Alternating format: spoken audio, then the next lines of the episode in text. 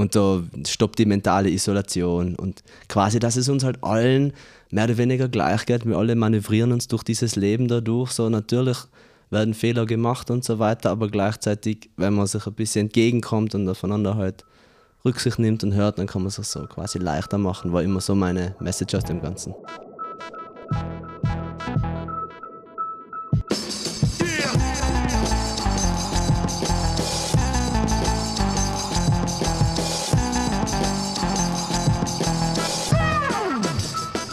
Hallo und herzlich willkommen zu einer weiteren Ausgabe von The Message Third Scheiben. Zu meiner Rechten der wunderbare Simon Nowak. Servus Daniel. Zu meiner Linken freue ich mich ganz besonders, äh, Moses hier begrüßen zu dürfen. Grüß euch, danke für die Einladung. Wir werden äh, auf deine Wordscheiben dann gleich zu sprechen kommen. Aber bevor wir jetzt in Medias Res gehen, wollen wir noch kurz einen sachdienlichen Hinweis in eigener Sache loswerden.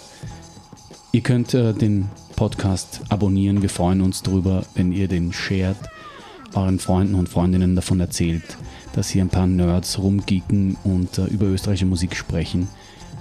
Es würde uns wirklich freuen und helfen. Wir machen das in Eigenregie, wir machen das in unserer Freizeit und jede Hilfe ist äh, gern gesehen und willkommen.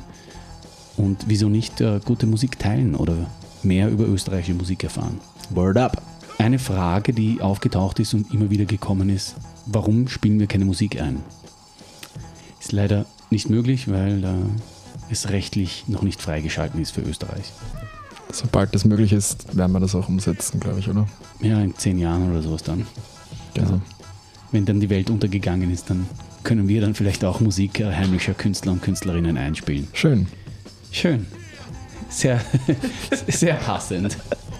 ähm, Ihr könnt aber in der Zwischenzeit, also bis die Welt untergeht, könnt ihr mit uns über Spotify und die möglichen äh, Plattformen, über die ihr uns bezieht, kommunizieren. Ihr könnt uns äh, schreiben, ihr könnt uns Hassnachrichten schicken, ihr könnt uns äh, Liebesbriefe schicken, vor allem Simon Nowak. Ähm, und mit uns kommunizieren. Wir freuen uns, wenn ihr uns Fragen schickt. Wir freuen uns, wenn ihr aktiv an der Debatte und der Diskussion und der Plattenbesprechung auch teilnehmt. Wir werden schauen, dass wir das in den nächsten Ausgaben dann einfach beantworten. Ja, genau. Das wäre natürlich ein super Konzept, wenn, man, wenn wir anfangt. wenn wer dann mitmacht, außer genau. Hate-Mails. Hate-Mails sind einfach immer schneller geschrieben, habe ich das Gefühl. Ich glaube, theoretisch kann man das immer gut durchdenken, aber man muss die Leute auch dazu bringen. Ich, weiß nicht, muss, muss man irgendwie was androhen oder so? Oder? Ich weiß nicht, was man noch alles androhen muss. Ich meine, ja. nächstes Jahr sind äh, Nationalratswahlen. Ist das Drohung genug? Ja. Also macht das, sonst gibt es Wahlen dir, äh, habe ich gesehen, kommt gerade ein Schauer über die Rücken, Moses. Bei Nationalratswahlen? Ja. Kein Kommentar. ähm, wie ihr, liebe Zuhörer und Zuhörerinnen, hört, haben wir einen charmanten Tiroler hier bei uns sitzen. Einen von den wenigen Tirolern im Das Downsun-Umfeld. Da gibt es echt wenige, ja. Und vor allem keinen aus deiner Ecke da, da bei Landeck.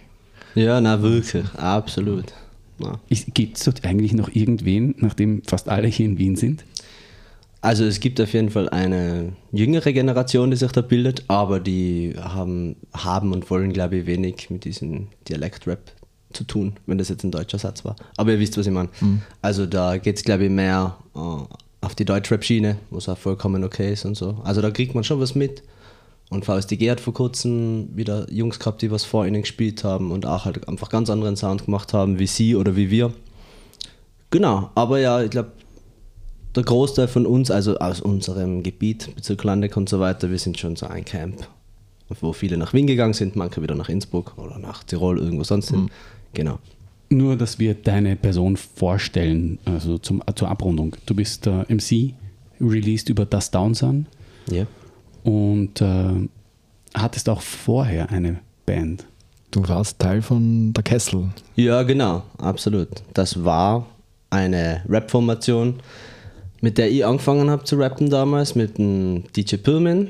Der hat damals auch noch gerappt. Dann war noch der Hackerschar dabei und der Klaus Run. Liebe Grüße an die Jungs. Und du hast vor kurzem, also vor kurzem, ist, die Zeit fliegt eh schon. Ja, ist schon wieder zwei Jahre her ein äh, viel gelobtes Album mit Chris Feder gedroppt. Ganz genau, Klamm heißt das Album. Das ist, äh, ja, es muss jetzt genau zwei Jahre her sein. Ein paar Tage plus minus. Und du hast uns heute eine Platte mitgenommen, die wie folgt, wieso deine Wordscheiben ist. Also welche Platte ist das? Also ich habe mitgenommen von Death Ill Reefer Madness. Das ist eine 20-Track starke Platte oder beziehungsweise CD. Sie wurde nur auf CD released, soweit ich weiß. Da wollte ich euch eh fragen. Seid ihr Also- da besser belehrt oder? Auf Bandcamp hat er grundsätzlich beim Release angekündigt, dass ein Vinyl kommt. Smokers Edition oder so ähnlich. Ah, Okay. Mm, Ich habe dann auch darauf gewartet, aber ich, man kann lang warten, glaube ich. Also wenn sie jetzt noch nicht auf Vinyl erschienen ist, dann gibt es wahrscheinlich nur eine Testpressung. ja. Genau. Und warum ich mich für diese Platte entschieden habe, also ich muss sagen vorweg, ich habe wirklich lange überlegt nach eurer Einladung, für was für äh, Scheiben ich mich entscheide. Und es sind wirklich mehrere zur Auswahl gestanden. Da wäre noch gewesen zum Beispiel von der Unused Word die Infinity EP, das war auch eine, ja, nennen wir es Platte, das war jetzt, ich glaube, das waren nur fünf, sechs Songs oder so. Auf jeden Fall habe ich die so oft gehört und so weiter. Das wäre auch sehr, sehr gerne mein, meine Wahl geworden dann. Aber ja, habe mich dann für die Platte entschieden, weil ich die quasi selber so mit meinen Freunden entdeckt habe. Ich weiß noch, über einen DJ Birman zusammen und es erinnert mich so sehr an unsere Anfangszeit von Musik machen und so wirklich Dialektrap entdecken. Und je öfter ich die Platte her, desto mehr merke ich, wie sehr sie mich geprägt hat in meinem Schaffen, wie sehr ich oft, probiert habe, in Def also zu kopieren in verschiedenen Ansätzen und so weiter. Also einfach dieses, habe ich nostalgisches Gefühl mit der CD auf jeden Fall. Wa- Was macht sie zu einer Wordscheibe? Ähm, ich würde sagen, ich muss das wirklich aus einer persönlichen Perspektive betrachten. Das kann sein, dass es für andere Leute keine Weltscheiben ist, so, aber für mich auf jeden Fall aus dem Grund, dass sie mich einfach so sehr geprägt hat. Und es, es geht ja darum, ein österreichisches Release quasi zu nehmen. Und deswegen habe ich mich für die entschieden, weil ich habe damals angefangen, Rap zu hören, vor allem aus der, aus der New York-Ära-Gegend quasi. Und da ist natürlich auch sehr viel um Representen, Battlen gegangen und so weiter. Aber auf dieser Platte, der Def hat sie damals auch sehr angekündigt, gibt es quasi keinen Battle-Track. Er wollte Message spitten, er wollte andere Themen behandeln. Und das hat mir damals schon sehr gecatcht, dass man das im Dialekt machen kann und das wirklich auch authentisch umkommt. Und ähm, die Beats auf jeden Fall, ich bin ein riesen Fan von den meisten Beats da drauf. Es gibt manche, die gefallen mir nicht so sehr, aber vor allem die Sachen, die er auch selber produziert hat, haben mir immer sehr gut taugt.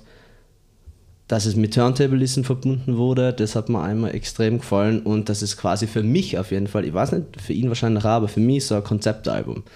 Es zieht sich einfach so ein roter Faden, Anspielung auf seine erste Platte quasi.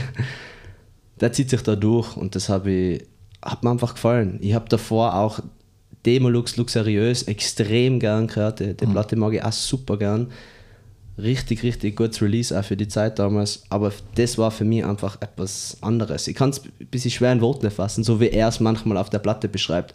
Er tut sich so schwer, Sachen zu beschreiben, sie genau greifbar zu machen. So ähnlich geht es mir mit der CD. Es ist einfach das Gefühl, was ich damit verbinde. So, das, das, das bleibt einfach. Aber wenn ich es jetzt länger nicht gehört habe und wieder im Zuge des Interviews dann öfter mir angehört habe und wieder ein paar Sachen entdeckt habe, manche Sachen, wo ich mir auch nicht ganz so sicher bin, haben mir die damals gefallen.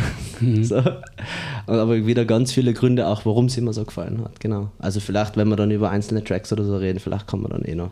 Dazu kommen wir dann. Ja. mit Sicherheit. Wie, wie bist du auf die Platte gekommen? Ehrlich gesagt weiß ich es nicht mehr ganz genau. Aber ich weiß nur, dass es angefangen hat, der DJ Pillman hat irgendwann die, eben diese luxuriös CD gehabt vom Demolux. Und die haben wir auf und ab gehört. Und dann haben wir angefangen, uns halt zu googeln, nachzuschauen, woher kommt der Typ überhaupt. Ach, Salzburger Rapper, ah, da gibt es noch einen Teaser.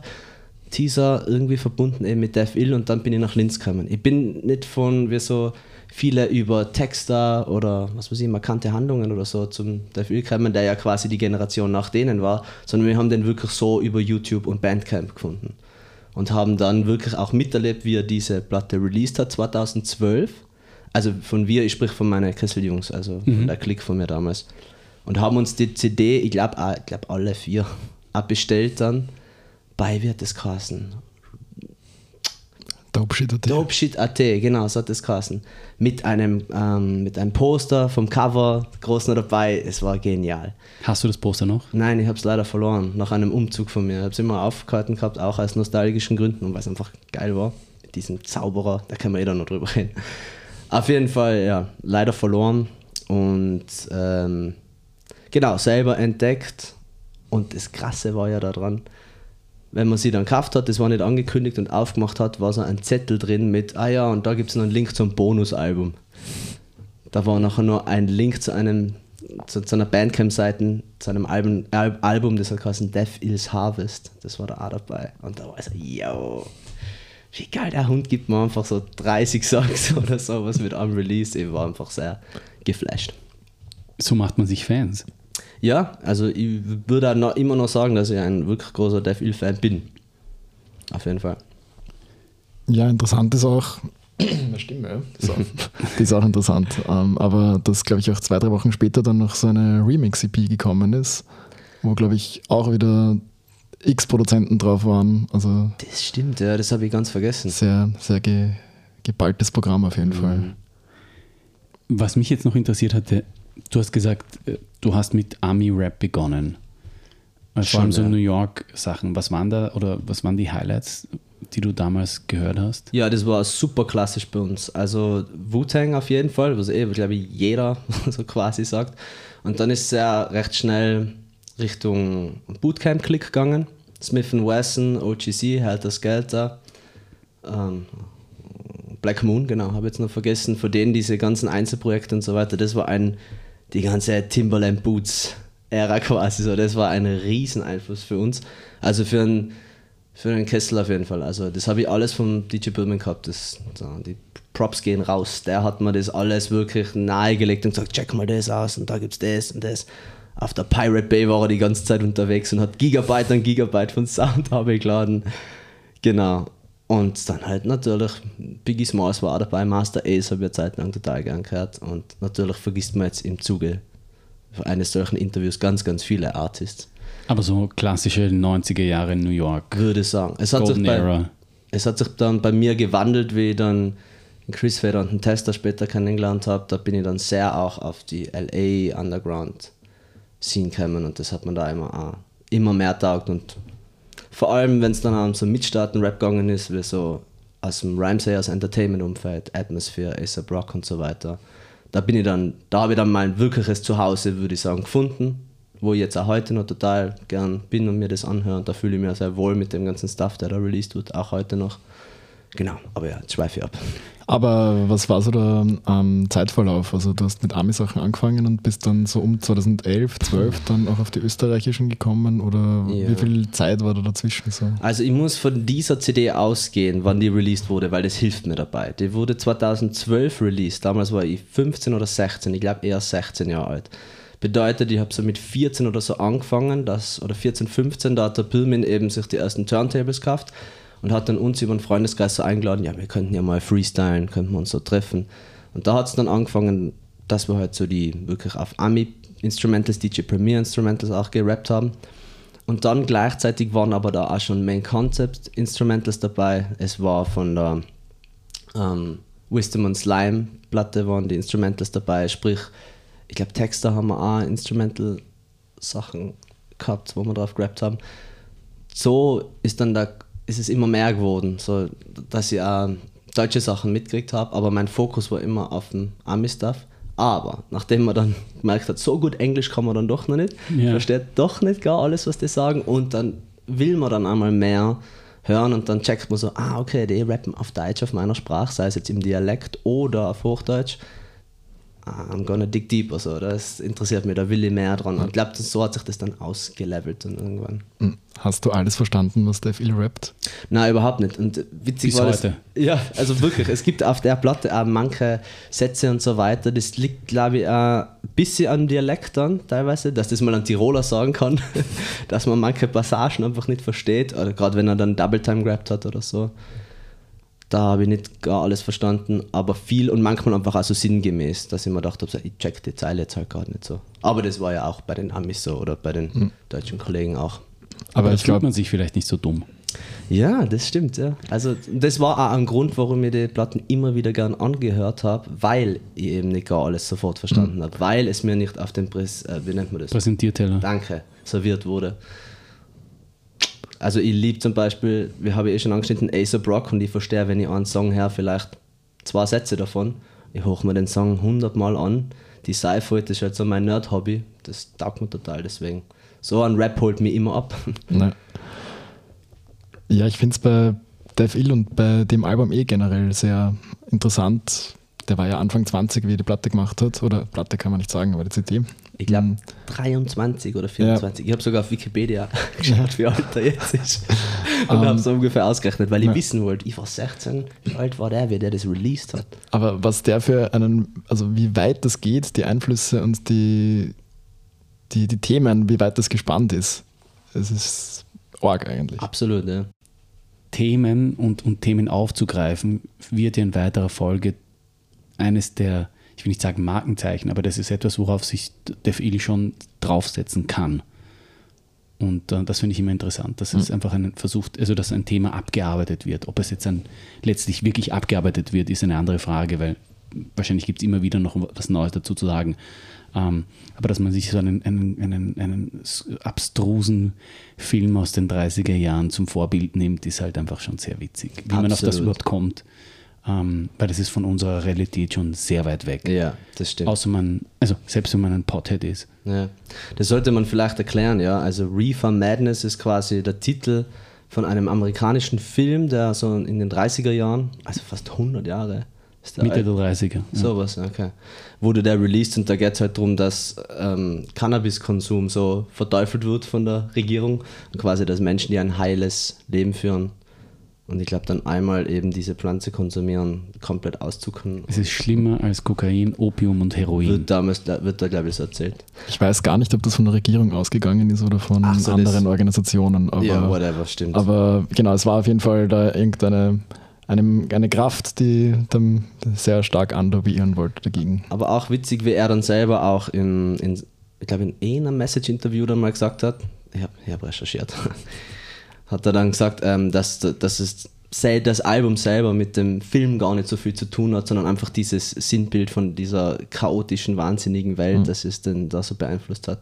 Und das habe ich auch gefunden, irgendwie, das hat er gut geschafft, so diese, diese chaotische Welt zu kreieren mit dem Album, in der er sich so zurechtfinden will oder muss. Weißt du noch, wann du sie zum ersten Mal gehört hast?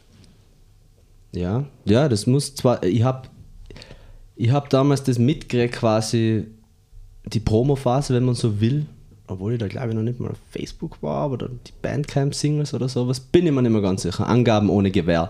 Aber auf jeden Fall, ich kann mich erinnern, wie sie rausgekommen ist, habe ich sie halt einfach bestellt. Ziemlich zeitnah. Und dann habe ich sie da dann zugeschickt gekriegt. Also das muss so 2012 gewesen sein, im Alter von 16 Jahren. Aber es gibt nicht so einen, dass ihr alle zusammengekommen seid im Proberaum oder was auch Sie- immer sie- und habt das dann gemeinsam durchgehört oder sowas. Die CD war zusammen mit der Luxuriös CD immer im Auto vom DJ Pyrmin, im Auto vom Hackerschar und ich habe sie daheim immer gehabt und wir haben die immer auf und ab gehört, egal wo wir hingefahren sind und so. Das war immer meistens das. Ja. Aber ihr habt die, die, das Release blank bestellt, also ihr habt nicht das Ganze durchgehört, Das kann ich mich nicht mehr erinnern, muss ich ehrlich sein. Ich weiß es nicht mehr. weil es ja damals, weiß ich nicht, ich kann es nicht nach, äh, nachrekonstruieren, wie das Ja. jetzt war. Aber man hat ja nicht vorab gehört, was das Album sein wird und dann sich Vinyl oder CD oder was auch immer bestellt, wie jetzt das oftmals ist, dass man das Album mal digital release, dann kommt irgendwann mal der physische Release dazu, Ja. sondern man hat das einfach äh, bestellt und auf gut Glück halt geschaut, was ich da würde drauf tippen, dass es auch so war, auf jeden Fall. Wobei es ja die Bandcamp-Möglichkeit eh immer gegeben hat, Ja, glaube ich, dass also- man Probe hört. Aber da hast du ja nur immer die Snippets. Das sind ein paar Tracks, die ganz durchlaufen, dann hast du immer so die 10 Ja, Sekunden ja. Snippets, die haben mich wahnsinnig gemacht. Mhm. Das, war, das ist mein Heckel mit Bandcamp, ist so, hey, wollt ihr mich verarschen? Aber Aber, das- aber sehr oft, sehr oft sind die ganzen Tracks schon zwei, dreimal zum Hören und dann kommt so diese Sperre. Naja, was auf jeden Fall oft war, dass die Leute schon quasi, wenn sie die erste Single angekündigt haben, hat man das ganze Album gesehen. Also man hat die Tracklist gesehen, aber man hat nur ein, zwei, drei abs- Richtig. anspielen können. Und Das habe ich, das hab ich cool gefunden. Ich fand das da. furchtbar. Also ich wäre am liebsten durch den Rechner gestiegen. Ja, warum ist aus dir eigentlich kein Hacker geworden? Dazu bin ich viel zu untertalentiert. Es ist, äh, ich Kann ja noch werden. Nein, ich glaube, es, Moses, es gibt Sachen, von denen weiß ich, dass es nie werden wird. Ich glaube, Hacken ist eine. äh, Außerdem fehlt mir, glaube ich, die, die kriminelle Energie dazu. Ja, ja. Also dieses, ich weiß gar nicht, ob es kriminell. Äh, We don't ist. recommend that. Ich weiß es nicht. Manchmal ist es vielleicht, äh, es gibt ja Seiten, die man vielleicht hacken kann. Vielleicht ist es cool. Äh, aber äh, nein, nicht, nicht mein Bestreben. es gibt so viele andere Sachen, um die ich mich kümmern muss, die ich möchte, dass sie funktionieren. Ähm, das ist das Letzte, was ich da machen werde. Wir haben, wir haben im Vorfeld der Recherche, Simon, versucht, das zu kontextualisieren im zeitlichen Rahmen. Also was ist 2012 in Österreich noch so rausgekommen und international, dass man das irgendwie einordnen kann, auch musikhistorisch bei uns. Hast du das noch am Schirm, Moses? Wenig. Also okay. ich kann mich noch erinnern, halt, was dass danach dann halt viele des Downson Releases rauskommen sind, die was ich dann primär abcheckt habe, weil ich halt sehr auf diesen Boombox-Film und das Downson-Film war, weil ich gemerkt habe, so, das, das taugt mir einfach so sehr, diese Musik. Und dass das ist Oldschoolige auch mit dem Elektronischen so funktioniert, dass mir die beiden Welten gefallen und dann war ich primär auf dem Film. Und ansonsten habe ich immer noch meine Arbeit gehabt im Ami-Rap nachhören und nachhören mhm. und nachhören und Deutschrap auch, genau. Also 2012 ist, ist ja der Übergang von Boombox ein bisschen zu Honigdachs. Kann man so sagen, ja. Also ich glaube, Die Ausläufer von, von, von Boombox war eines der letzten Releases auf Boombox und ich glaube, das ist dann so ein, zwei Jahre später ausgelaufen komplett. Hm. Und Honig Ducks hat gleichzeitig, äh, glaube ich, eine oder zwei Wochen nach dem Release von Reefer Madness das erste Album rausgebracht. Das war Mono Brother mit Unguro. Ah, okay, ja, stimmt. Und dann ist eine Woche vorher ähm, Austrophobie von Teaser und Tactic rausgekommen. Das kann ich mir noch erinnern, dass die ja. Austrophobie sehr zeitnah zur, ja. zur Reefer Madness war. Ich glaube, die hatten auch eine gemeinsame Release-Show, nämlich. Yep. Äh, ja. In Matze wahrscheinlich. Meine Jungs waren dort. Ja. Ich nicht. Ja. Ich weiß nicht, die waren dort. Ich auch nicht, aber ich habe das noch auf Facebook gesehen bei der Recherche. Ähm, und dann gab es auch noch äh, von Fit Meller die erste Instrumentalplatte, Tatas Platten. Also die erste Soloplatte, weil ich glaube, davor hat er mit dem Brankos rausgebracht. Äh, und vom Brank auch die Super Soul Shit. Also es war schon ein sehr mit dichtes Programm. Ja. Genau. Alright. Auf NPM. Ja. Also auch groß, große, große Würfe. Und ähm, es gab den Besabur Leak. Ja, ah, Jack. Genau. Okay. Äh, das ist alles zeitlich in der, in der Ecke. Mhm. Und ja, alles fällt, äh, zwei Monate vielleicht. Also krass. schon arg. Krass. Und ein Jahr davor ist ja die L1 rausgekommen. Ja, okay. Die ja auch sehr hohe Wellen eigentlich geschlagen hat. Ja, die habe ich auf jeden Fall auch auf und ab gehört. So. Ja. Mhm. Nachher. Mhm. Also ich kann es nicht mehr so genau zeitlich einordnen. Aber ich weiß nur, dass die Illmines auch Real Recognize Real war auf jeden Fall. Sehr oft gespielt bei uns. Mhm. Also der Hackerschau, was ich noch war, der größte Fan davon. Der die Beats vom Digger Minds und so weiter. Ähm, und international. Ja, Kendrick. Ja. Welches Album? Mad City. Ah, Good Kid, Mad City. Ja. ja. Mhm. Dann von Frank Ocean ist, glaube ich, Channel Orange rausgekommen. Okay. Und Dave Grips hat auch eines der ich weiß gar nicht welches Album, aber auch ein orges Album rausgebracht. Und ich glaube, Ace Brock Skeleton ja. war auch 2012. Ja. Geh mir aufs Album jetzt nochmal ein. Okay. Was ist dein Lieblingstrack? Was ist dein, dein Word-Track auf dem. Weil du. Äh, der MC in dir kommt durch weil du Welttrack jetzt gerade nochmal gesagt hast. So. Also nochmal zurück, warum es ein Weltscheiben für mich ist. Ich glaube so, ich muss noch dazu sagen, das ist mir jetzt noch eingefallen, es hat mir damals wirklich, also als 16-jähriger Teenie, der in einem Dorf aufwächst, der Hip-Hop für sich entdeckt hat, denkt, alle anderen, was die machen, finde ich total deppert und blöd. Ihr checkt überhaupt nichts. Da, da, da, da. Ein bisschen Weltschmelz und ein bisschen Wut auf alles so. Da habe ich mich einfach so wiedergefunden in dem. Ich habe mir gedacht, so, ja, der macht Musik für mich das ist genau das, was ich hören soll quasi und so. Also ich habe mir da so bestätigt drin gefühlt und auch es hat uns in der Gemeinschaft sehr, was ich noch vereint, dass wir uns auf das so einigen haben können. Das hat uns so ein stärkendes Gefühl gegeben, dass es da nur jemanden gibt, der so unzufrieden mit der Welt ist und so weiter bla bla bla. Habt ihr euch dann manchmal auch so Zitate aus dem Album zugeworfen? Oder, oder nach, du, ich, ich kann mir vorstellen, dass es das ein Running Gag ist, dass man dann untereinander, wenn alle vier das Album hören, dass man dann irgendwie eine Line nachsagt oder beim Freestyle. Das war eher bei den Deutschrap-Sachen, okay. kann ich mich noch erinnern. Also bei dem, es ist ja super dense, dieses Album auch. Er rappt meistens 316er. Meistens. Und äh, ja, also die, da, er verwendet auch ein krasses Vokabular darauf, so, es sind ganz viele Wörter dabei. Es ist schwer aus dem Stegreif Lines zu zitieren, was ich aber per se nicht schlecht finde, muss ich auch dazu sagen. Wobei man ja sagen muss, zwei Tracks stechen ein bisschen heraus, was das angeht. Erzähl, jetzt bin ich gespannt. Also ich finde, äh, Can Cause I Know und Reefer Blues sind ein bisschen anders geschrieben, einfacher geschrieben oder zugänglicher geschrieben. Ja, witzig, Reefer Blues, weil du zuerst gesagt hast, welcher Lieblingstrack. Reefer Blues ist auf jeden Fall da dabei. Erstens mal den Beat finde ich super und da kann ich eine kleine Side-Information droppen. Ich habe mich vor kurzem mit dem Selbstlaut getroffen, der ja auch in viel schon ewig kennt, auch in Linz MCs und der hat gesagt, er hat ihm das Sample quasi umgeschupft. Das ist sicher geklärt. Hundertprozentig. ja. Instrumentdesign ist, Entschuldigung, alles nachgespielt natürlich. Ähm, den Beat finde ich super. Die Hook vom Kinetical drauf ist so geil. Kann er. So ein, so eine geile Hook. Also Kini Shoutout, so geil. Und ähm, ja, was er drauf rappt, ich habe mal so ein paar Zitate da ausgeschrieben sogar, weil der Song, das hat mir richtig. Damals ist mir nicht so sehr aufgefallen, aber wie er halt probiert hat, eben aus diesem ganzen Negativen, das er kanalisiert, dann positive Messages auszufinden, so, wenn du, ich, ich kann nicht den Linzer Slang nachmachen, ich mache es einfach so hochdeutsch-tirolerisch, okay? Wenn du wem hilfst, hilf ihm nur, weil du ihm helfen willst. Wenn du was zurück willst dafür, bist du ein Ego, das sich nicht selber fühlt oder so.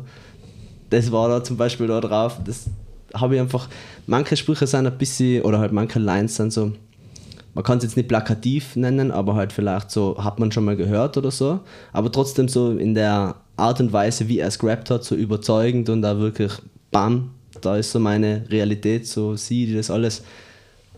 Was, Das sind die Sachen, die du dann als 16-Jähriger aufgreifst. oder? ja, oder? Also, also bei mir war es auf jeden Fall so. Ich Ich glaub sofort, dass das funktioniert. Ja, absolut, voll. Aber das ist doch- endlich sagt sie jemand so. Ich finde genau das ist ja die Stärke von Musik, dass du dann von anderen, außer deinen Erziehungsberechtigten, äh, Ja. sachdienliche Hinweise bekommst, die dir vielleicht in deinem weiteren Leben oder in deiner äh, Erziehung äh, helfen, im Idealfall. Ja. Und nicht nur Scheiße. Ja. Piep. das haben wir jetzt rausgebiebt. Gibt es sonst noch Zitate aus dem Track? Oder? Muss ich kurz schauen. Also ich habe mal vom Album gen Ja genau, sei einfach du selber, lach nicht künstlich, wer sich, nicht, wer sich verstellt, wird für, für Halleluja, nochmal von vorne. Sei einfach du selber, lach nicht künstlich, wer sich verstellt für andere, wird am Ende selbst nicht glücklich. Ne, so, so, das, das könnte man auch auf die Wand sich schreiben oder Ich so. habe mir auch gedacht, ja. Aber, aber das ist nicht negativ gemeint, sondern eher habe ich das so cool gefunden, dass er sich halt traut, sowas zu sagen und das in so einer Ehrlichkeit rappt. Mir hat das extrem beeindruckt damals. So. Also Conscious Nicht, Rap, un, er und nennt sich, un, unnötig äh, kompliziert. Ja, absolut. Also so dieser Song auf jeden Fall mit diesen Messages, das hat, hat man total, ja, hat mich sehr abgeholt auf jeden Fall. Und da stoppt die mentale Isolation und quasi, dass es uns halt allen mehr oder weniger gleich geht. Wir alle manövrieren uns durch dieses Leben dadurch. So natürlich werden Fehler gemacht und so weiter, aber gleichzeitig, wenn man sich ein bisschen entgegenkommt und aufeinander halt Rücksicht nimmt und hört, dann kann man sich so quasi leichter machen, war immer so meine Message aus dem Ganzen. Ist das auch dein Lieblingspart auf dem Album? Mein Lieblingspart wahrscheinlich einfach so als Rap-Fan ist bei, bei der vierten Nummer bei Rap ist zurück. Der taugt mir einfach extrem gut. Auch wenn er da jetzt nicht so viel Message spittet, würde ich mal sagen, aber er reimt da ziemlich geil drauf. Wie er es rappt, die Attitüde drauf, dieses Laidback und mit dieser tiefen Stimme finde ich Killer. Also das hat mir immer extrem gefallen. Also das wird wahrscheinlich mein Lieblingsverse auf der ganzen Platte sein, aber gleichzeitig auf dem 15. Track auf Painkiller das ist ein Feature-Track äh, mit der Ag- Agent Olivia Orange. Ich finde ihren Part. Wirst du aus dem Part schlau? Ka kann man aus dem Part schlau werden? Wir haben ihn vorher uns nochmal angehört. vielleicht soll man da gar nicht so schlau draus sein. Ich finde sie ja auch cool. Also ich finde das Statement dann auch cool. Ja, also so, wie sie halt beide beschreiben, wie, was sie für krasse Sachen so erlebt haben. Der Dev Ill, muss man sagen, rappt da über den Tod seiner Schwester quasi, die kurz nach der Geburt stirbt. Das kann man sich nochmal nachhören quasi. Er beschreibt es da eh ziemlich genau, was auch schon ein Gänsehautmoment ist so. Und sie erzählt da auch eine Geschichte von ihrer Schwester, die in Argentinien auf jeden Fall ein hartes Schicksal erlebt hat. Und das war immer so, oh mein Gott, so, die zwei, was die sich da trauen, halt sowas, habe ich nicht kannt wirklich davor. Und das, das war für mich sehr be beeindruckend. Auch wenn da extrem krasse Punchlines drin sind, auch so, wo ich mir manchmal denke, so huiuiui. Aber es ist auch so elf Jahre her, muss man auch dazu sagen. Whatever. Und ich habe mir auch eine Zeile ausgeschrieben von der Agent Olivia, Orange, mein Gott. Die hat mir sehr taugt. Leg mich morgens ins Bett, öffne in der Dunkelheit die Vorhänge, mein Naturell ist Schwärze, hüll die Hut in Schweigen, wenn ich denke. Das ist so ein Ja. schönes, düsteres Bild. Ich hüll die Hut in Schweigen, wenn ich denke. Also, yo. Es ist, es ist schade, dass von der ja, nach, nachher ist ein kurzes Release rausgekommen. Ich glaube, ein EP war es. Ich glaube, das hat äh, Clockwork Blackness geheißen Ja, oder hat zusammen sie sich dann so genannt, war ich mir jetzt nicht mehr ganz sicher, aber es Ja. gab auf jeden Fall noch was von ihr. Und dann war es das auch, leider. Ich kenne von ihr wirklich nur diesen Song. Ich habe keine Ahnung, wer sie ist und so. Aber das finde ich auch cool, dass sie so ein Mysterium für mich bleibt. Ja. Sagt man irgendwie. Na, wäre aber cool, irgendwann in irgendeiner Form wieder mal was zu hören, natürlich. Absolut, also Fan. Ja, oder vielleicht hat sie sich einfach, war das eine kurze Phase und hat sich dann einfach vom, vom Musikmachen und vom Rap einfach Ja. äh, verabschiedet. Fände ich auch legit. Ich finde das ja fast cooler, wenn du dann nicht weißt, wer ist diese Person. Ähm, es ist ja auch Ein Mysterium bleiben. Ja. es ist ja auch wurscht bis zu einem gewissen Grad. Sie hat ihren Beitrag dazu geleistet. Ähm, und wenn du nicht mehr zu sagen hast, dann besser schweigen. Mir erinnert sowas immer an MF Doom. Das war so ein Grund, warum der Mad Villain quasi ja immer so beliebt war in der Underground-Rap-Szene, weil er halt so ein Ghost war. Der war manchmal auf Shows, dann war es auf einmal ein Doppelgänger von ihm, dann hat er wieder, ist er wieder auftaucht, macht mit irgendjemandem ein Album in England, dann wieder in Amerika und so, poppt irgendwo auf. Genial. Also so, es bleibt als Fan, für Fan, als Phantom quasi, oder für das Phantom ist das super. So in der Sache. Ja, ich, also wie gesagt, ich glaube, dass dieser Personenkult äh, unerheblich ist für, für die musikalische Beurteilung äh, eines Releases oder äh, deiner, deines Beitrags. Ja, Ja. stimmt. Würde da egal, wer du bist. Ähm, nicht wichtig, wie du ausschaust und was Ja. der Hintergrund ist. Wenn das cool ist, dann ist cool. Wie gehst du oder wie gehen wir mit, mit äh, MCs um, die selbst produzieren? Hängt von den Produktionen ab und von den Raps. Ich, es, ist ja, es ist ja e- eigentlich eine Ausnahmeerscheinung, weil so viele MCs produzieren nicht oder so viele Produzenten rappen auch nicht, so dass man das auf eine Platte pressen wollen würde. Ja, das ist eine spannende Frage auf jeden Fall. Ich glaube, zu der Zeit damals, also vor elf Jahren, war das sicher noch mal rarer, weil er hat ja auch viel darauf produziert. Ich weiß nicht mehr genau was alles, aber viele Songs drauf auf jeden Fall. Ich glaube, dass es sich jetzt mittlerweile gewandelt hat. Ich glaube, dass es einfach durch die Technologie leichter geworden ist, dass auch viele Leute so ein bisschen ihr Multitalent dann entdecken und auch produzieren und singen und rappen oder whatever oder auch ihre eigenen Videos schneiden oder so. Das gibt es ja auch immer mehr. Ja, wobei ich finde, das finde ich ja schon wieder eine andere Sparte, aber ich finde, Also wir bleiben bei MC und produzieren, ja. ja, ich weiß nicht, ob das nicht, also wenn man es gut kann, wie im Fall von Def Il, finde ich es legitim. Mhm. Ich meine, Digger Minds gab es ja damals genauso schon und gut, wenn es zurückgehst, Digga ist ein, und ein, ja. ein Paradebeispiel dafür, Ja. dass, es, dass man es kann Ja. oder dass man es machen darf Ja, und ja. soll, wenn man es gut kann. Das hat da niemand groß hinterfragt oder so. Und der, also da denke ich dann wieder an Amerika, an Diamond D, Best Producer an der Mic und so weiter. Das war ja damals auch schon so ein bisschen der The- ein Thema, so ah, ein Produzent, der auf seine eigenen Beats rappt und so. Aber ich verstehe es, ja. Also bei mir ist ja ähnlich, ich produziere ja auch und Rap so. Also, aber wobei ich weniger auf meinen eigenen Instrumentals dann rap. Manchmal schaue, dass dir jemand anderer damit kommt oder so weiter. Passiert noch nicht immer was damit. Aber naja. Ich finde den anderen Ansatz ja auch cool, sich zu überlegen, so, okay, es gibt niemanden, der mir die Beats zusammenbastelt, die ich gerne hätte. Ja, dann scheiß drauf, dann mache ich es halt selber. Absolut, ja. Also diesen, diesen Zugang finde ich einfach auch wichtig, sich zu überlegen, so hey, ähm, wem vertraue ich oder wen kann ich, äh, kenne ich und kann ich anfragen für, für Sachen, für, für solche Geschichten. Ähm, und da mag ich einfach diese Hands-on-Mentalität zu sagen, okay, äh, dann probiere ich selber. Ja. Also ich würde auch sagen, grundlegend bin ich Fan davon, wenn die Leute das machen. ich bin da sehr undogmatisch. Wenn es gut klingt, ist es mir egal. So wie, wie eben äh, bei Olivia. Ja. Ähm, es muss am Ende, am Ende muss das Produkt die Qualität überzeugen. Und ich glaube, das kann man auf jeden Fall so stehen lassen. Ja, Ja. finde auch. Wenn wir schon über Beats sprechen, Simon, äh, Moses, Lieblingsbeat. Uff, mach du mal, Simon. Warte, ja, gib Ja, es die, die gibt- Tracklist. Es sind einige, die da sehr schön sind. Ähm, ich fand auch den, also damals bin ich extrem auf den In Heaven Beat zum Beispiel reingekippt. Digger Beat halt auf I Can Cause I Know war halt damals, glaube ich, einer der catchigsten noch. Hat mir auch sehr getaugt. Mhm. Glockenbeat auf Fick die, damals auch sehr gefeiert. Ähm, aber es ist schwer, da einen rauszupicken. Das war der, der einzige, der mir näher so gefallen Ja. hat. Wieso? Ich weiß nicht genau dieses, ich weiß nicht genau, was da für ein äh, Instrum, äh, was für ein Instrument da verwendet wird, aber der, der, es war einfach für mich dann auf die Länge, ich glaube über drei, drei 16er entlang mit ziemlich zart, KRS-One. ja. Ja. Hook war das einfach ein bisschen anstrengend so. Ja. Aber dafür umso, also ich war immer extrem Fan von diesem Rap is Druck Beat, einfach dieser, das war halt, da bin ich auch, das war kohärent zu dieser OGC-Phase, was ich gehabt habe, oder der Smith Wesson-Phase, Mhm. diese Hauptsache düsteres, abgepitchtes Sample mit der Drums dahinter einfach, die richtig raw klingen dürfen, das war, ja, war ja ein Riesenfan davon.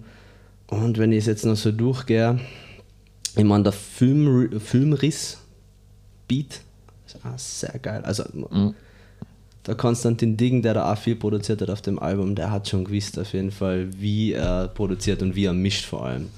Das war schon immer sehr special. Was mir jetzt nur eingefallen ist, äh, Simon, wann hast du das Album ähm, für dich entdeckt? Hast du das zum Release Ähm, ausgecheckt ich oder hast du es dir auch nachher? Ich habe äh, parallel die Ungure und die Reefer Madness in der Hand gehabt und ich glaube sogar die Austrophobie. Also ich bin da zum Deep Soul Records gegangen und habe mich damit damals noch mit CDs eingedeckt. Ne, zum Glück ist es auf CD rausgekommen. Ja. ähm, Gab es von der Unguro auch CDs? äh, ja, Okay. glaube ich schon. Äh, ich habe es auf Platte, aber ich, vielleicht habe ich mir damals beides geholt, ich weiß nicht mehr. Mm, Na, aber von den Beats her, ähm, ja, es ist eigentlich, glaube ich, die Hälfte fast von Konstantin Dingen gewesen. Ich fange gerade zählen an. Ja. Und seine Beats waren eigentlich durchgehend stark. Absolut, zum Beispiel der Reefer Madness Remix am Schluss. Puh. Crazy. Der ja, äh, wenn man es digital sich anhört, nicht der letzte Track ist. Also das muss man jetzt auch noch sagen. Ah, digital wirklich? sind noch viel mehr Tracks drauf. Achso, ja, das stimmt. Er hat nämlich ähm, auf der digitalen Version, also auf der Spotify-Version, hat er Death Ill Reefer Madness und Death Ills Harvest zusammengefügt mit noch so drei, vier Tracks noch zusätzlich, die weder auf der Platte noch auf der anderen waren. Also es sind, glaube ich, über, auf jeden Fall dann über 30 Songs insgesamt. Ich tue mir ehrlich gesagt immer schwer mit Alben, die so viele Tracks haben. Mhm. Ich finde, dass es manchmal weniger mehr ist. Mhm. Ich bin ein Fan von 12 Track-Alben, maximal 13, wenn es geht weniger. Bei mir war das früher umdraht, da hat es gar nicht genug sein können. Und mittlerweile bin ich aber auch bei dir so, dass es, dass es mir gefällt, wenn es ein kompaktes Ding ist, so zwischen, was weiß ich, 10 und 15 oder so. Es Nein, ich macht finde, dann es kein so. muss wehtun als Künstler, dass du rauspickst und sagst, okay, das ist das, das also bei dem tut es mir jetzt einfach so weh, wenn ich das wegstreichen müsste. Also du musst bis auf die Knochen runtergehen Mhm. und nur noch das muss dastehen. Weil dann hast du das Beste vom Besten. Da, da wäre jetzt erwähnenswert zu sagen, dass es zu diesem Album vom Kenzie eine Dokumentation gegeben hat. Schauen wir, ob ich es zusammenkriege. Wa- äh, Six Million Ways to Die, One Way to Death. Ich glaube, so hat sie geheißen. Die kann man auf Vimeo, äh, Dorf TV, glaube ich, anschauen. Und das ist so 40 Minuten Doku halt über den Death Ill, wo es auch quasi um den Entstehungsprozess vom Album geht. Und da sagt er eben, dass er jahrelang quasi Reefer Madness gemacht hat und extrem viel aussortiert hat. Also wahrscheinlich hat er sich eh von vielen, vielen Tracks get getrennt, dass er dann bei 20 gelandet ist am Schluss. Und ich glaube dann aber auch noch, also ich, ich habe es jetzt nicht als Vorbereitung angeschaut, aber ich kann mich erinnern, dass ich das irgendwie gesehen habe und dass er dann noch gesagt hat, kurz vor der Abgabe hat er noch mal fünf Beats geswitcht oder dann noch mal schnell zwei produziert und so. Also das dürfte dann am Ende sehr chaotisch zugegangen sein. Genau, ich glaube, das waren die Diggen Beats eben. Mhm. Dass Aber ich der dann glaube, das ist der normale hat. Wahnsinn einer, einer Produktionsabgabe und ich kann mir vorstellen, Eben. dass bei Def Ill das nochmal alles viel schneller geht auch. Ja, Ja, eh. Ähm, ich muss auch ehrlich sagen, dass ich, also von dem Album ist mir wahrscheinlich der Part mit der Olivia, dieser Track am meisten im Gedächtnis geblieben. Mhm. Aber ich habe es ein paar Mal durchgehört, aber so wirklich, dass ich es nachher noch in die Hand genommen hätte, muss ich mich entschuldigen, dass das nicht mehr passiert ist. Aber gleichzeitig haben wir natürlich mit Message immer wieder diese Sachen behandelt und, Ja, ja. und das war eine Zeit, die sehr, sehr interessant war. Mhm. In dem Sinn finde ich es total super, dass ich das Album jetzt mir nochmal zu Gemüte führen habe müssen. Ja. Und auch, ich finde es schön, die, die, die Entwicklung zu sehen. Also auch, wie man, wie man sieht, so elf Jahre zuvor, wie schaut, wie schaut das aus? Äh, Was sind die Züge, die sich vielleicht damals schon entwickelt haben oder, oder die Ansätze? Ähm, findest du, dass sich viel getan hat oder wie, wie seht ihr das? Hat es sich sehr entwickelt oder ist es relativ gleich geblieben? Ähm, jetzt auf Dev bezogen. Ja.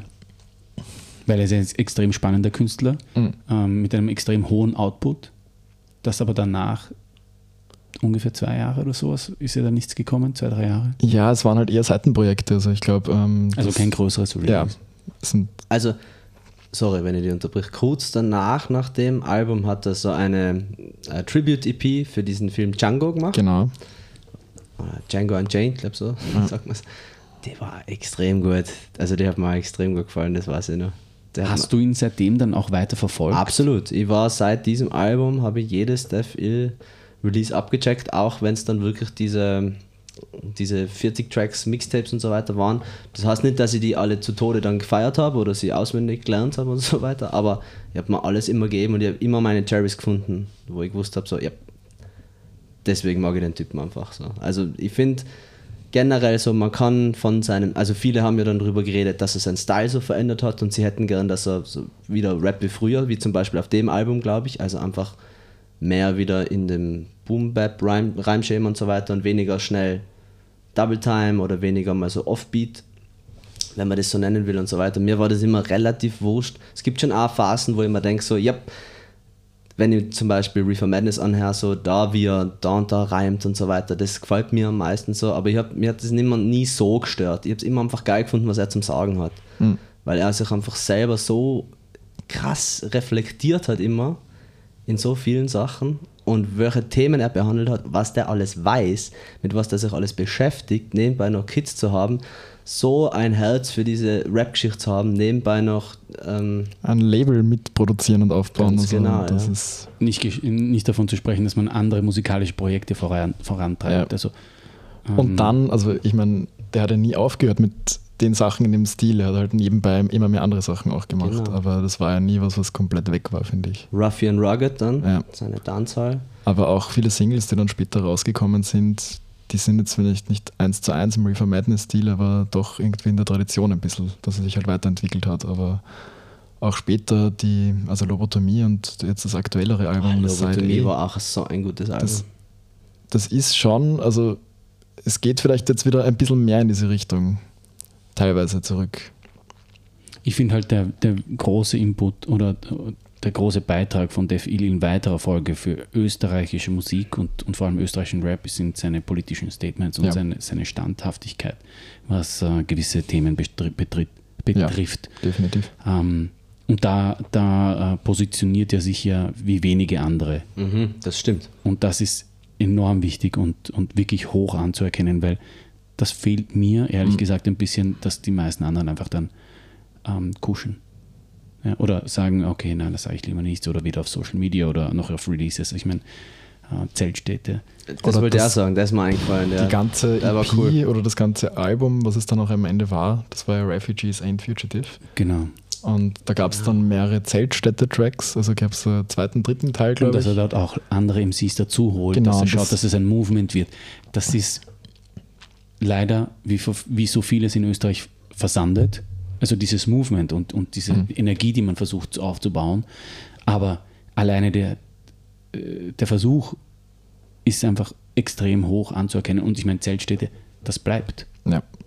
Und, Ri- Absolut, Riesenrespekt an den Dev dafür, auf jeden Fall. und der hat ja extrem viele Rapper und Rapperinnen vereint da auf dem Projekt. Extrem. Also diese, diesen Bogen zu spannen eigentlich, zu sagen, das fehlt ein bisschen. Vielleicht müssen die Leute halt, oder ja, man kann jetzt keinen zwingen dazu, dass er Statements auch abseits von einzelnen Projekten macht, aber es hätte schon, oder es war vielleicht ein Grundstein und es hätte vielleicht noch mehr Grundstein sein können. Ja, ähm, ich finde, es also das ist dann immer schwierig zu beurteilen. Das muss jeder für sich selbst dann letztlich auch entscheiden, wie viel man da preisgibt oder, oder sich äh, positionieren möchte.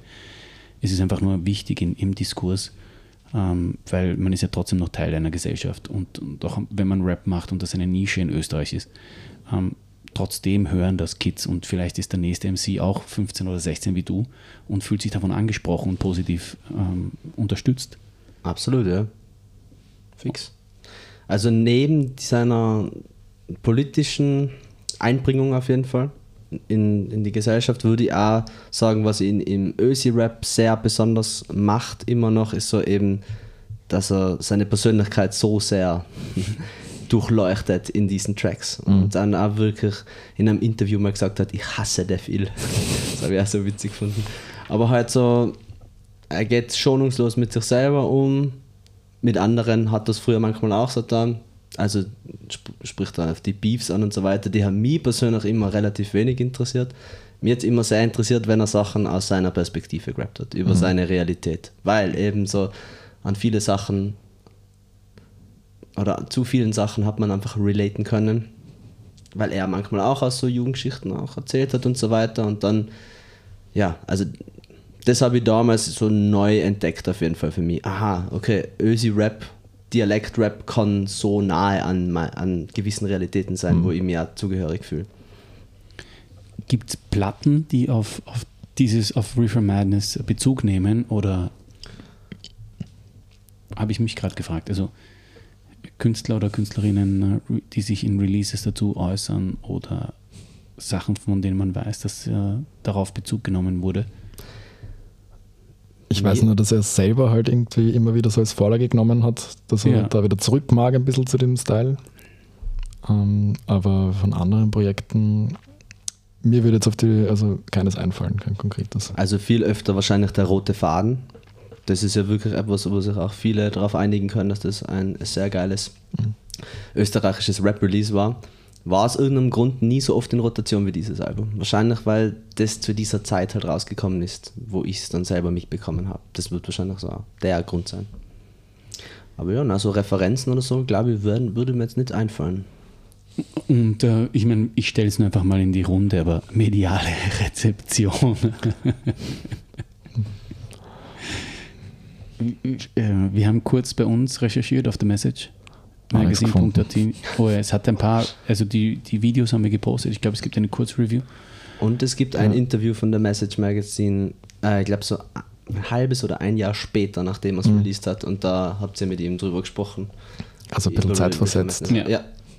Also wir, wir versuchen schon immer auch äh, zeitnah die Sachen zu machen. Natürlich ähm, nicht immer möglich, wenn wir das in unserer Freizeit tun und neben Arbeit und Familien schauen, dass wir ähm, da niemanden auslassen. Also wenn, dann passiert das halt einfach dann leider zeitversetzt. Ähm, ja, es ist nicht mein Anspruch, aber besser gemacht als nie. Ähm, ich finde es halt einfach immer schwierig, wenn man sich dann anschaut, vor allem österreichische Rap-Releases, wir haben es jetzt, äh, oder Hip-Hop oder aus diesem Kosmos äh, dieser Musik, alle, die wir jetzt bis jetzt angeschaut haben, äh, in, den, in den ersten paar Episoden, gab es kaum Rezensionen oder mediales Echo. Schönheitsfehler wenig, aber wahrscheinlich noch am meisten. Aber da, da ist es halt wieder schwierig, dass man sich in die Zeit reinversetzt und was da halt Print da war und was in Tageszeitungen passiert ist und da müsste man halt wirklich. Aber im Verhältnis zu den anderen Releases mhm. ist bei Schönheitsfehler bei Pro Jedern noch am meisten mhm. Echo da gewesen. Dann haben wir gemacht, ähm, Craig Ignatz Craig war Ignatz sicher auch war da. schon, aber nicht in dem Maße. Das verdient gewesen wäre. Wisdom ähm, und Slime. Wisdom und Slime praktisch null. Nischending. Extremes Nischending. Und dann ähm, JSBL, Once Upon Two Times, ähm, wahrscheinlich auch gegen null gehend. Ähm, und eines der wahrscheinlich bahnbrechendsten Releases, wenn es um Post-Rap oder Post-Hip-Hop und, und, und Artverwandtes so mit ja. der Message Award Kategorie Future Sound würden wir das wahrscheinlich ähm, benennen. Da ist, glaube ich, nichts gekommen aus Österreich. Ich glaube, das, Und das sind Dream Dorian Concept, uh, The Colonius. Also besser geht's gar nicht mehr. Die hat halt 2008, wenn es jetzt schon kaum wer am Schirm hat, damals halt niemand am Schirm gehabt. Und das waren dann eher irgendwelche Blogs in Amerika oder irgendwo anders, die halt das ein bisschen mehr dann ins Rollen gebracht haben. Ja, es ist halt, ähm, man hat einen schweren Stand mit der Musik. Also reden wir jetzt gerade drüber, wie dieses Album jetzt zum Beispiel Ja. damals so öffentlich wahrgenommen Ja, wurde. auch. Okay. Ja, da, da kann ich auch wenig dazu sagen, weil Weil es wenig gibt. ja, Das war dann, halt mit, mit 16 auch nicht so damit, das war Social Media in meinem Leben auf jeden Fall noch nicht so präsent. also ich glaube halt, dass es eh bei den Heads halt angekommen ist sehr Ja. schnell und Bin ich mir sehr dass es dann zwei, drei Wochen später wahrscheinlich Abge, abge. War Ja, halt das nächste Release da. Und Ich bin immer nicht so sicher. Ja. Ich weiß es nicht genau. Ich, Ja, das ist Mutmaßung. ja, Ja. genau. Es, ist, also, Eh, es resoniert bei manchen einfach viel mehr und bei manchen einfach weniger. Und ja, gerade so ein Rap-Album, das einfach so dense ist, ich kann es nur, nur so beschreiben, von vorn bis hinten, steckt so viel drinnen, es ist so viel in einem quasi. Verstehe, dass das nicht breiter dann halt einfach vielleicht die Anerkennung findet, dieses, die, sie, die die Platte vielleicht verdient hätte. Wie oft hast du dir gewünscht, dass die Lyrics in einem Booklet dabei waren? Hm, gute Frage eigentlich. Ich habe es dann selber gemacht. Hast du selber verschriftlicht? Nein, nein, Blödsinn. Ich meine, bei, bei der Klammplatte dann habe ich es gemacht, weil so, ich mir ja. gedacht habe, das wäre eigentlich cool, weil viele dann über Dialekt-Rap Rap sagen, ja cool, ich verstehe leider noch nichts. Und dann denke ich mir, ja. Aber ich glaube, bei der Platten zum Beispiel, da war es mir nicht so schlimm, weil ich wirklich so 90% verstanden habe, beziehungsweise nachhören konnte. Also da war es jetzt nicht so schlimm, wie jetzt zum Beispiel bei englischen Releases oder so. Mhm. ich glaube, ich glaub, der Dev Ill hatte mal eine Website Du, angefangen. Blödsinn, es stimmt, er hat auf, Ge er hat auf Genius Gen- hat er alle seine Texte, glaube ich. Also alle. Aber damals gab es ja noch kein Genie. Ganz genau, aber mittlerweile ohne Gewähr diese Angabe, aber ich weiß, dass es zum Beispiel zu Reefer Madness gibt es die Texte online, das weiß ich. Auch eine Arschhacken. Absolut, aber cool, dass er sich das antut. Also Keine geil, Ausreden mehr, wie dass geil. man was nicht versteht eigentlich. Absolut.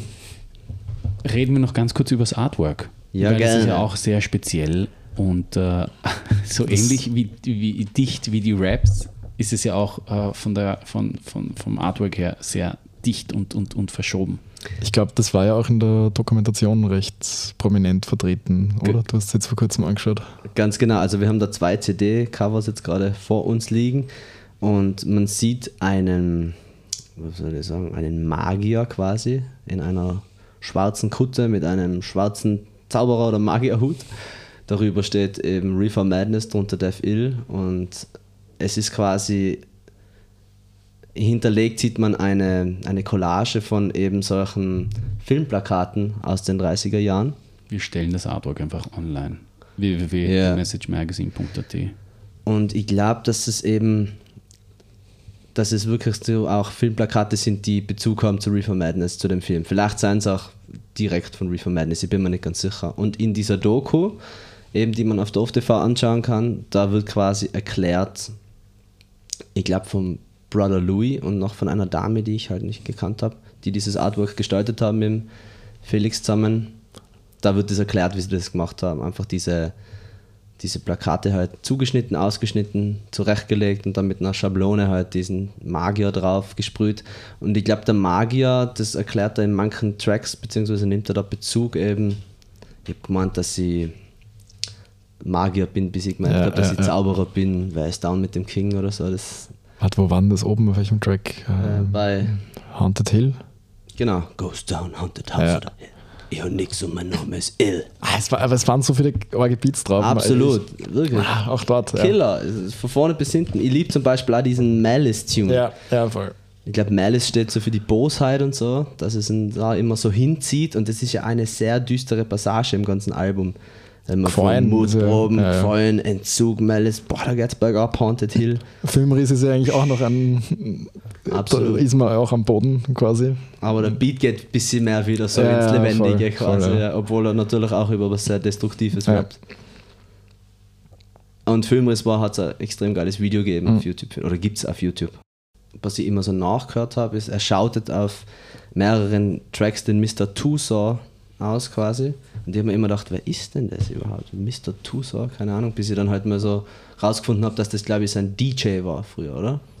Also ich glaube, ich behaupte das jetzt einfach. Also ich habe auch immer nur gewusst, halt ein früher Wegbegleiter. Mhm. Ähm, und ich bilde mir auch ein, dass der musikalisch irgendwie. Genau, ich glaube, am roten Faden hat er was Mhm. produziert sogar. Ja. Ja.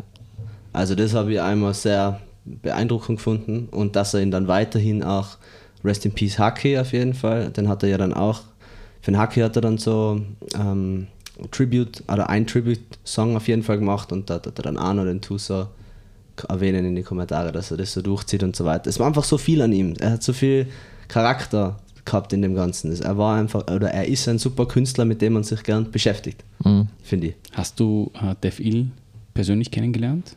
Ja, ich habe Def Il persönlich kennengelernt, aber sehr spät. Also ich glaube so 2020, wie ich zu der Downtown dazugekommen bin, haben wir eine Blockparty gespielt im Hauer Welsbach Park, nachdem das damals mit den ähm, Auflagen von der Regierung wieder erlaubt war, eben Shows zu spielen. Und da hat der Def Il dann auch gespielt und hat dann mich dann live gesehen und hat dann danach, ich weiß nicht, der Chris Feder hat mir dann gesagt, ja, du hast Props gekriegt vom Def, der, dem hat das Taugt nicht so, yes!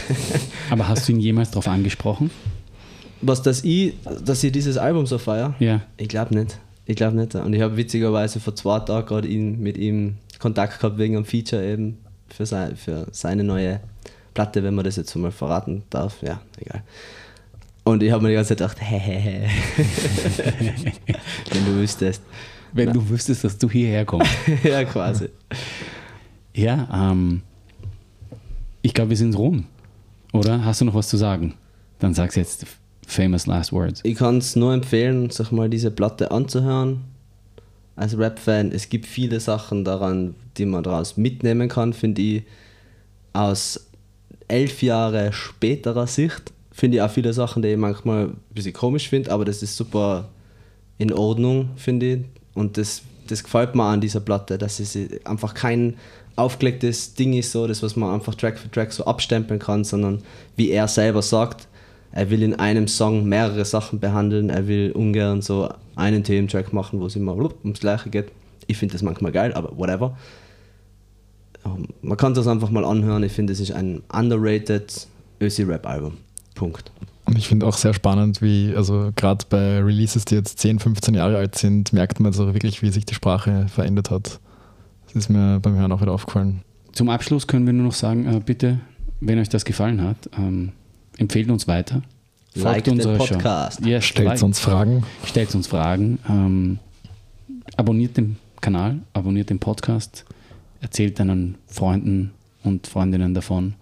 Und, und, Omas und Opas und Eltern und allen möglichen Leuten. Ihr könnt uns äh, auch äh, schreiben.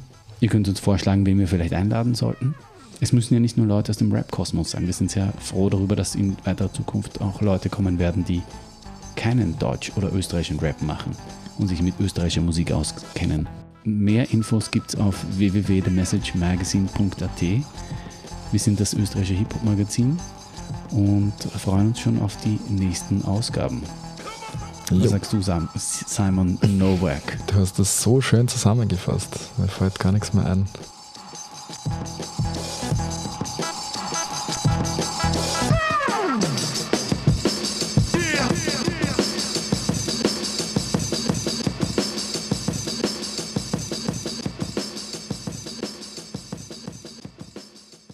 Wordjam ist eine Produktion von The Message, dem österreichischen Hip-Hop- und Rare Groove Magazine. Mehr Infos und alle Folgen findest du auf themessagemagazine.at und auf ausgewählten Streaming-Plattformen.